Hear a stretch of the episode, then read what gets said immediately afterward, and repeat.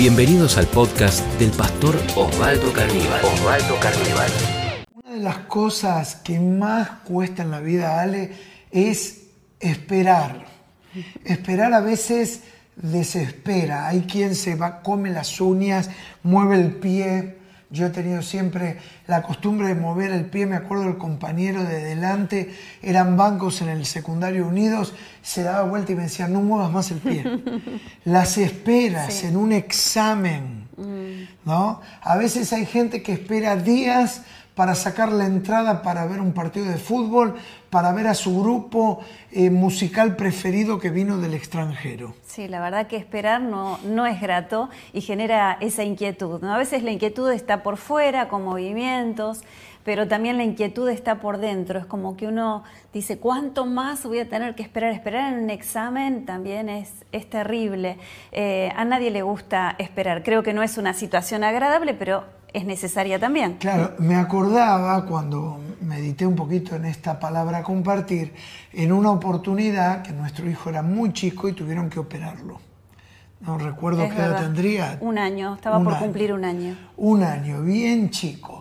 Y me acuerdo que lo llevamos en brazos y llegamos a un punto que lo tomó en brazos ahí el personal médico y uno tuvo la tendencia a querer entrar. Dijo, no, no, ustedes tienen que esperar afuera, esperar afuera. Y ya van a saber. Y qué desesperación era esperar. Sí, cuánta inquietud, porque uno quiere estar ahí y llega el momento en que te dicen, no, mira, hasta acá llegaste, tenés que quedarte del otro lado y ahí nos quedamos los dos y, la sensación y tengo la imagen eh, de que lo llevaban, se lo llevaban personas extrañas, tan chiquito, estaba por cumplir un año, era una operación que ya estaba programada para esa edad y ver que se lo llevaban y que vos te quedabas del otro lado y bueno, tuvimos que esperar ahí a que terminara la operación y bueno, entre los dos ahí acompañarnos. Bueno, esperar es como, como esto que yo te contaba, era entregar el hijo. Mm. Uno entrega algo y está en las manos de otro. Y ya estábamos en las manos del cirujano. Es decir, de eso se trata la espera en la vida y por eso nos cuesta tanto. Mira, yo le puse por título a esta charla, El que sabe esperar nunca desespera. Mm.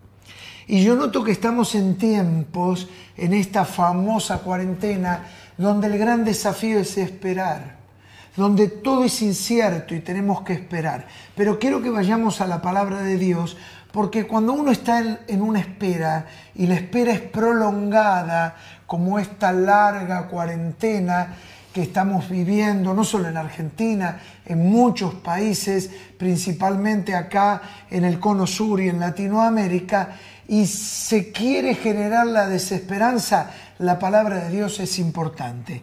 Y dice la palabra de Dios. Salmos 43, eh, 5. ¿Por qué te abates, oh alma mía, y por qué te turbas dentro de mí? Espera en Dios, porque aún he de alabarle, salvación mía y Dios mío.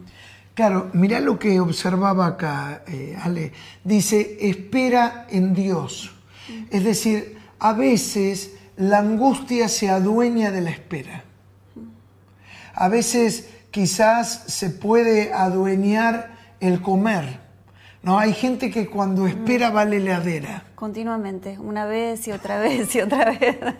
sí, algunos este, esperan de esa manera, otros ayunan en la espera, otros es como que se abaten y no, no hacen nada y no comen, pero hay muchos que van a la heladera bueno, continuamente. El 50% leí una nota de los argentinos en esta espera engordó. Qué problema. Porque uno va y come, y come, y come, ¿no? Es decir, hay tantos otros factores, la alteración.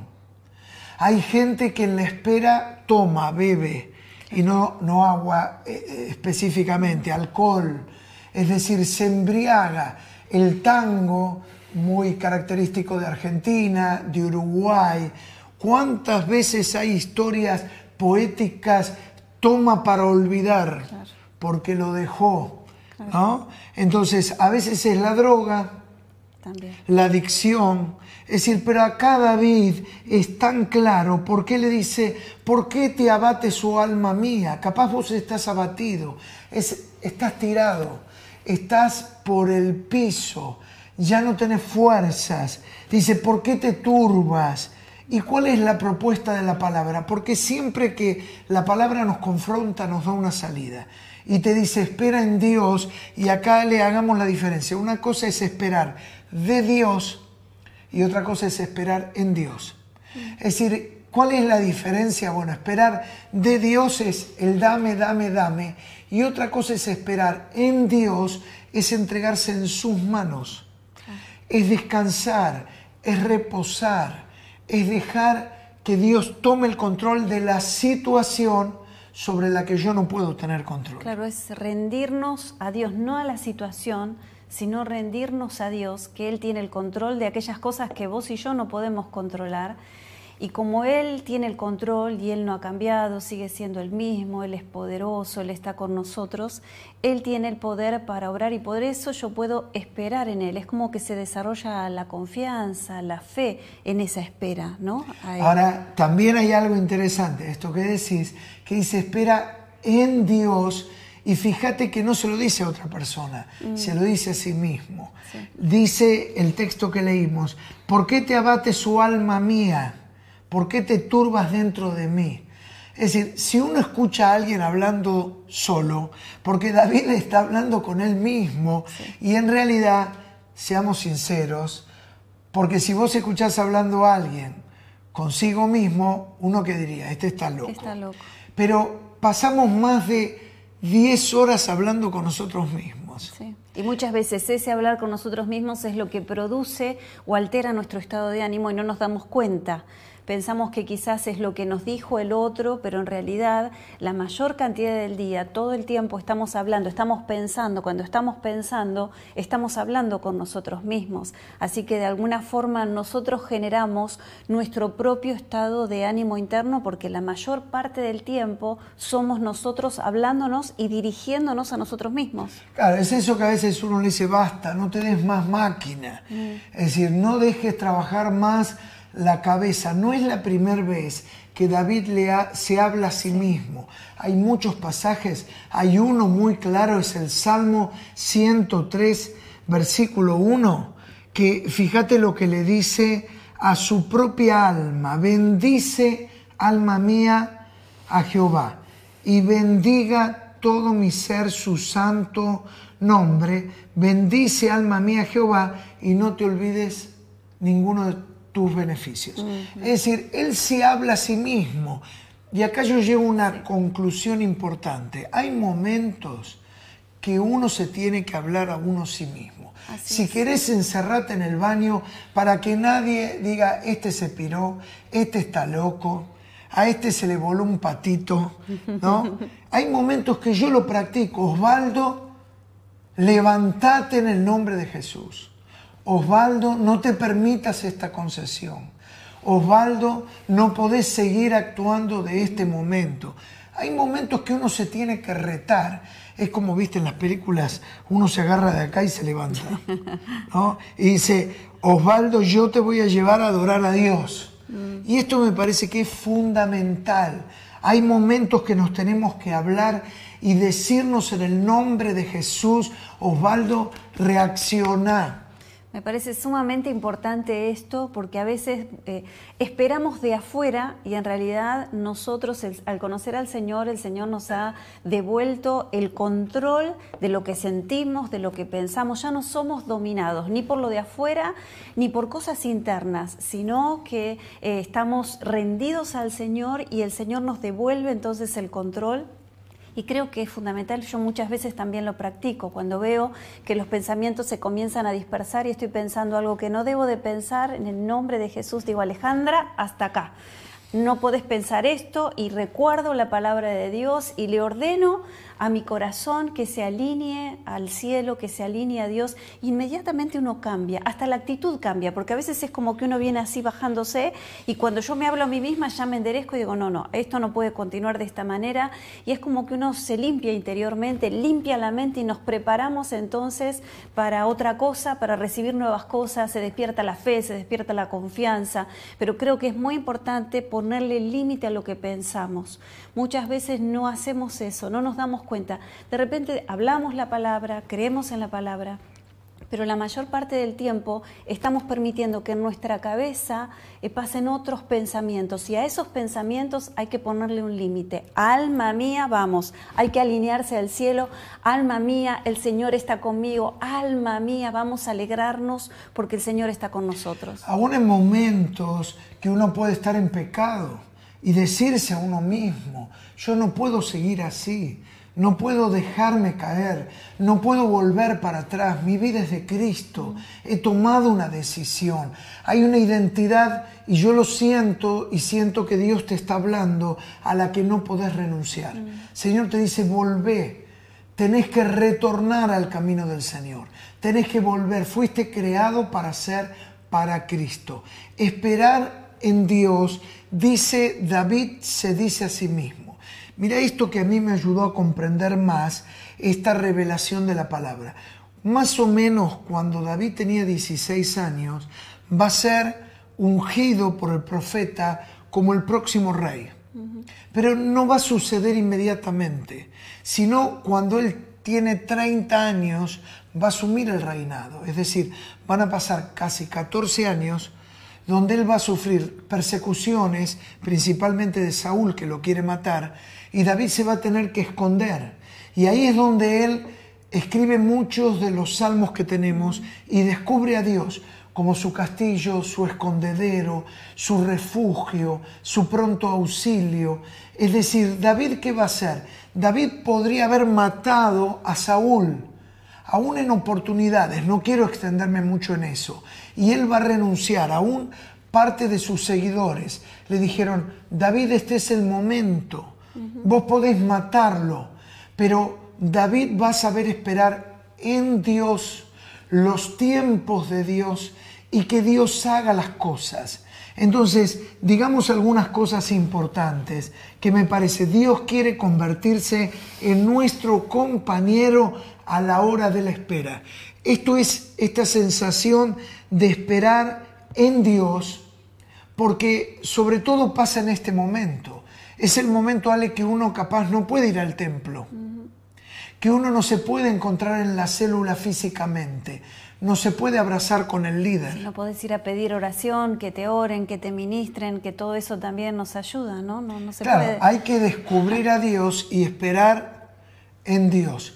Y decir esto que me parece tan importante, esperar en Dios no es perder el tiempo, sino ganarlo. Todos estamos acostumbrados en esta época donde el tiempo es dinero, the time is money. Así está acuñado, y no es porque tengo ganas de hablar en inglés, porque es el axioma acuñado de esa manera que uno va en el colectivo y yo llevo un libro. ¿no? Uno tiene que ir a una sala de espera y hace algo y uno trata de que de ganar el tiempo. Pero hay momentos que uno tiene que solamente esperar. Sí, esperar en Dios, confiar en Él, rendirse. Y que Él actúe. Pero yo lo veo como, es como una espera activa, en realidad. No es esa espera pasiva que estoy acá sentada, sino que es una espera activa porque mi fe está activa, esperando en Él, que seguramente Él está orando. Y es rendir eh, mi vida, rendir los problemas, rendir aquellas cosas que yo no puedo hacer nada, que no, por más que me esfuerzo, quizás te has esforzado hasta acá y te diste cuenta que no pudiste modificar nada es poner eh, la mirada en Dios y decir, Señor, voy a esperar en vos. Es como una espera activa, no es que estoy desesperanzada, sino que le estoy dando a Él la oportunidad de obrar. Así como David durante tanto tiempo, él tenía una palabra de parte de Dios, pero tuvo que esperar algunos años para realmente eh, convertirse en rey, que esa palabra se convirtiera en una realidad sobre su vida. Y yo sé que vos que estás del otro lado, tenés una palabra de parte de Dios. Dios te ha hablado, te ha dado sus promesas. Eh, este es el momento para pararte en esas promesas y para confiar en Él. Es una espera activa. Declara lo que Dios ya te ha dicho, lo que Dios te dijo, declaralo, oralo, volvelo a recordar, de repetítelo a vos mismo, pero declara la palabra de Dios y espera en Él. Es esa espera activa. Señor, estoy confiando, estoy expectante, estoy esperando eh, por mi milagro. Bueno, la espera en Dios no es un tiempo muerto y, yo creo que es el mejor antídoto contra el estrés, contra la ansiedad y aún lo que deriva muchas veces en ataques de pánico, donde yo digo voy a descansar en ti, Señor. Porque a veces nos angustiamos y es como tener un auto acelerando sin poner primera y uno no va a ningún lado. Y a veces es decir, lo pongo en tus manos, pongo mi hogar, mi familia, mi economía. Cuando esperamos en Dios, crecemos. Son los momentos para descubrir a Dios. Son los momentos donde Dios se hace más grande. Son los momentos donde emergen los testimonios. Son los momentos donde yo ahí puedo tener una experiencia personal y decir, no, a mí nadie me lo contó. No lo leí en la Biblia. Lo, viví. lo, experimenté, lo viví, claro. Entonces, también digamos, cuando esperamos en Dios, nos llenamos de esperanza. Mm, qué lindo es eso. Porque Él está obrando, Ale, Él está trabajando, Él está actuando. Eh, aunque no lo veamos, como Moisés dice en Hebreos capítulo 11, Él se condujo como viendo al invisible. Dios está obrando. Dios está obrando y es tan lindo saber que cuando esperamos en Él se despierta en nosotros la esperanza, porque los problemas quieren despertar en nosotros el negativismo. Yo siento que hay personas que están del otro lado, que están viendo como un túnel negro y no se ve luz al final del túnel. Pero quiero decirte que este es un día donde si vos pones tu confianza en Él, el Señor en este mismo momento te está tocando y Él está despertando la esperanza, la fe que ya está en tu corazón. Pon esa fe en Dios, esta es la oportunidad para comprobar que Dios está con vos, que Dios te ama, que Él no te va a soltar de la mano, que Él te va a acompañar. Él es nuestra esperanza. Espera en Dios es un llamado a la esperanza, a la fe, a creer en que Él se está eh, moviendo. En Él esperaremos y Él hará. Y cuando alguien recupera la esperanza, todas las cosas son posibles. Y finalmente, digamos, sale que cuando esperamos en Dios, la victoria es segura. Gracias, Señor. Esto es lo más difícil, porque el primer nivel de la fe es esperar de Dios. Entonces yo voy y le pido, es como el hijo al padre, dame, dame, dame, dame, dame, dame. Y el primer nivel de la fe de mucha gente es esperar de Dios, que Dios lo sane, que Dios le dé, que Dios lo ayude. Ahora otra cosa es cuando vos te relajás y decís, Señor, yo hago mi parte, vos vas a hacer la tuya. Definitivamente hay cosas que te tocan a vos, pero hay otras cosas que le tocan a Dios. Es decir, yo tengo que hacer mi parte, que es confiar, descansar en Él y Dios hará la otra parte. Y Dios hará la otra parte. Entonces, si te parece, ¿por qué no oramos? Porque yo percibo, el Espíritu Santo me muestra que hay mucha gente ansiosa, angustiada, desesperada. Y el título de esta charla era que el que sabe esperar nunca desespera. Y yo le quiero hablar a toda la gente desesperada ¿Cómo hago si estoy desesperado? Aprender a esperar en Dios desactiva la desesperanza en mi corazón. Entonces, vamos a entregar, entregar nuestras vidas, entregar nuestros hijos, entregar nuestra economía, nuestros compromisos económicos, entregar algo que genera mucha angustia, entregar el futuro mucha incertidumbre, vamos a entregarlo todo. ¿Te parece? ¿Oramos? Sí, oramos, sí. Señor, gracias porque tu palabra siempre es una palabra que nos inspira y en este día es una palabra tan inspiradora, Señor. Enséñanos a esperar en vos. Ponemos en vos toda nuestra confianza, toda nuestra fe. Señor, yo te pido por aquellas personas que quizás eh, en este momento están diciendo, pero mi fe es tan pequeña. Pero Señor, yo te pido que esa fe ellos lo puedan poner en vos. Aunque sea pequeña la fe, Señor, vos la vas a acrecentar y en medio de las crisis te vamos a ver obrar. Señor, te entregamos nuestra vida, te entregamos el control de aquellas cosas que no podemos controlar. Señor, te damos gracias, porque siempre que vos peleas por nosotros, la victoria es segura. Muchas veces nosotros, Señor, luchamos, peleamos, hacemos pero no sabemos qué va a suceder. Ponemos lo mejor de nosotros, pero no sabemos. Pero de una cosa sí estamos seguros, Señor, que cada vez que vos peleas nuestras batallas, la victoria está asegurada. No importa el tiempo que transcurra. Señor, no habrá pérdida alguna, porque cuando vos peleas la batalla, vos cuidás de mi vida y cuidás todas las cosas. Señor, te entrego mis ansiedades. Ahí donde estás, decile al Señor, cerra tus ojos, decile, Señor, te entrego mis temores, te entrego mis ansiedades, te los entrego, los saco de mi corazón. Arrancalos de tu corazón y ponelo en las manos de Dios. Él está ahí donde vos estás, tan cerca tuyo, para en este día sostenerte y Tócanos, Señor. Ahí donde estás, extende tus manos hacia el cielo y repetí esta oración. Decirle, Señor Jesús. Oh, repetí conmigo, Señor Jesús. Te entrego mis angustias, te entrego mis cargas, te entrego mis incertidumbres, te entrego las cosas que me superan. Y no solamente voy a esperar de ti, sino voy a esperar en ti como un hijo se entrega en los brazos del Padre.